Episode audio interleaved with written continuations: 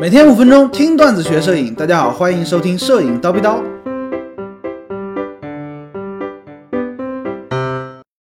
五分钟详解索尼阿尔法九。昨天啊，影像行业发生了一件具有里程碑意义的大事件啊，就是索尼阿尔法九发布了，这是最新的微单旗舰。有的同学说了，哎，至于吗？不就是一款相机吗？至于把它捧这么高吗？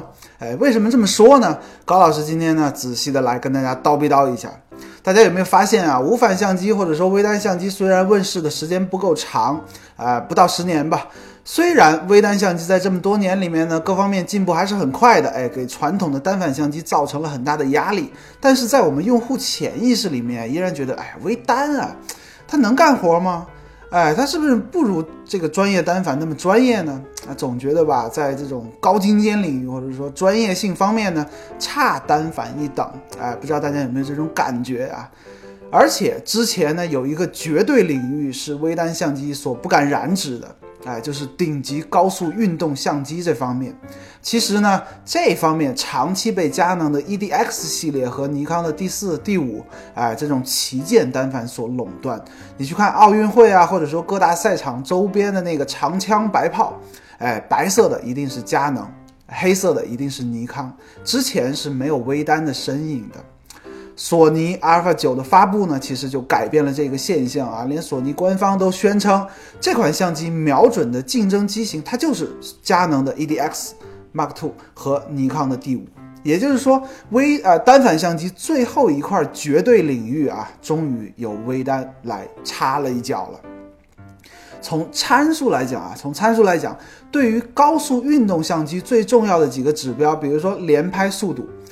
对焦点的速度，哎，对焦区域覆盖的范围，哎，这几个方面，索尼阿尔法九已经做到了完全的碾压，哎，上面这两个竞争对手，每秒可以做到二十张连拍速度，哎，六百九十多个对焦点，基本上啊，完整的覆盖了整个画面，啊，大概占比是百分之九十三。哎，你想脱焦，想让这个物体跑出你的对焦范围之内，是很困难的。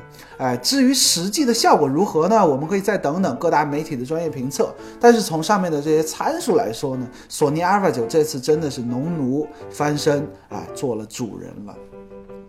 从技术层面来讲一下呢，为什么索尼 Alpha 九能做到每秒二十张？哎，之前的这种旗舰级单反为什么只能做到十四张、十六张？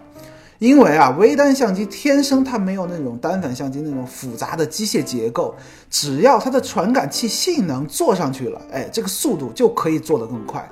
但是单反相机呢，天生就有复杂的机械结构，什么反光板抬起降落，每拍一次就会黑一次屏之类的。正是因为这种机械结构的限制，单反相机的连拍速度它必定提升起来呢就会更困难。目前能做到最快是每秒十四张，哎，可能啊，在现有的技术条件。下，它已经就是极限了。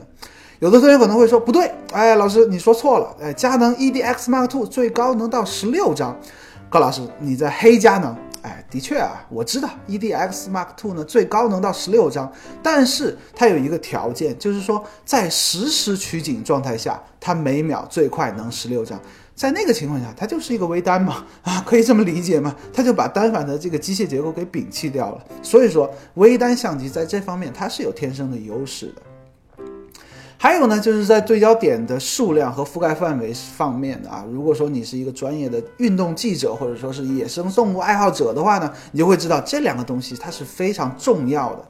而单反相机呢，受制于结构的设计啊，对焦点目前最多也就六十多个点吧，而且呢，都集中在画面中央的一个小的区域。而微单相机呢，由于它的对焦点啊直接集成在传感器上，对焦点的数量呢，它可以做到非常非常多。相对于目前旗舰机的六十多个对焦点而言呢，索尼阿尔法九 六百多个，啊，十倍啊，完全碾压。覆盖范围也是啊，基本上也是碾压，满屏幕已经占到了百分之九十三的画面范围。对于那种打鸟的玩家来说，是不是想想都很激动，对吧？妈妈再也不用担心这个鸟跑焦了。啊，至于画质方面呢，索尼阿尔法九是世界上首款使用全画幅堆栈式传感器的一个相机。从理论上来讲啊，这种堆栈式的全画幅相传感器呢，它的感光效率是更高的，哎，画质尤其是在高感画质方面呢，是有物理或者说是先天的优势的。另外还说到一个老生常谈的一个微单的劣势，续航。哎，这个相机续航怎么样啊？要是续航只能三百张，它也废了，对吧？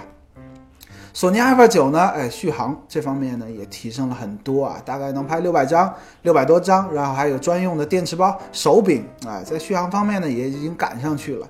至于你说它的缺点是什么？高老师觉得啊，索尼 Alpha 九的缺点还是在于它的镜头群啊，不是那么的丰富，没有这种啊佳能、尼康那种长枪巨炮，四百毫米、六百毫米、八百毫米的那种巨炮，在这一点方面呢，确实是需要时间去积累的啊。至于价格，很多同学都说，哎呀，太贵，三万一千多，呃，太贵啊。其实不能这么算啊，你看看它的竞争对手，人家。的定位是 EDX Mark Two，尼康 D 五，它俩卖多少钱？你去比较一下，你不能跟你不能把索尼 Alpha 九跟 Alpha 七去做价格对比，对不对？定位和这个这层次完全是不一样的机器。最后呢，我们来说一说这个机器适合什么玩家用呢？首先啊，专业的体育记者，野生的呃呃专业的野生动物摄影师，哎，这方面呢可能。哎，在连拍啊、对焦性能方面呢，会满足你的需求。但是对于我们普通玩家而言呢，如果之前，即便你有钱啊，即便你预算是非常充足的，你也不会考虑呃 EDX 或者说 D 五这样子的旗舰机型的话呢，那索尼 Alpha 九你也不用考虑，因为它俩的定位是差不多的。如果说之前你有考虑过这两款旗舰的单反相机，哎，索尼 Alpha 九你不妨仔细的研究一下。今天高老师就先叨逼到这里了。想要系统的学习摄影知识呢，欢迎微信搜索蜂鸟微课堂。明早七点，咱们不见不散。拜了个拜。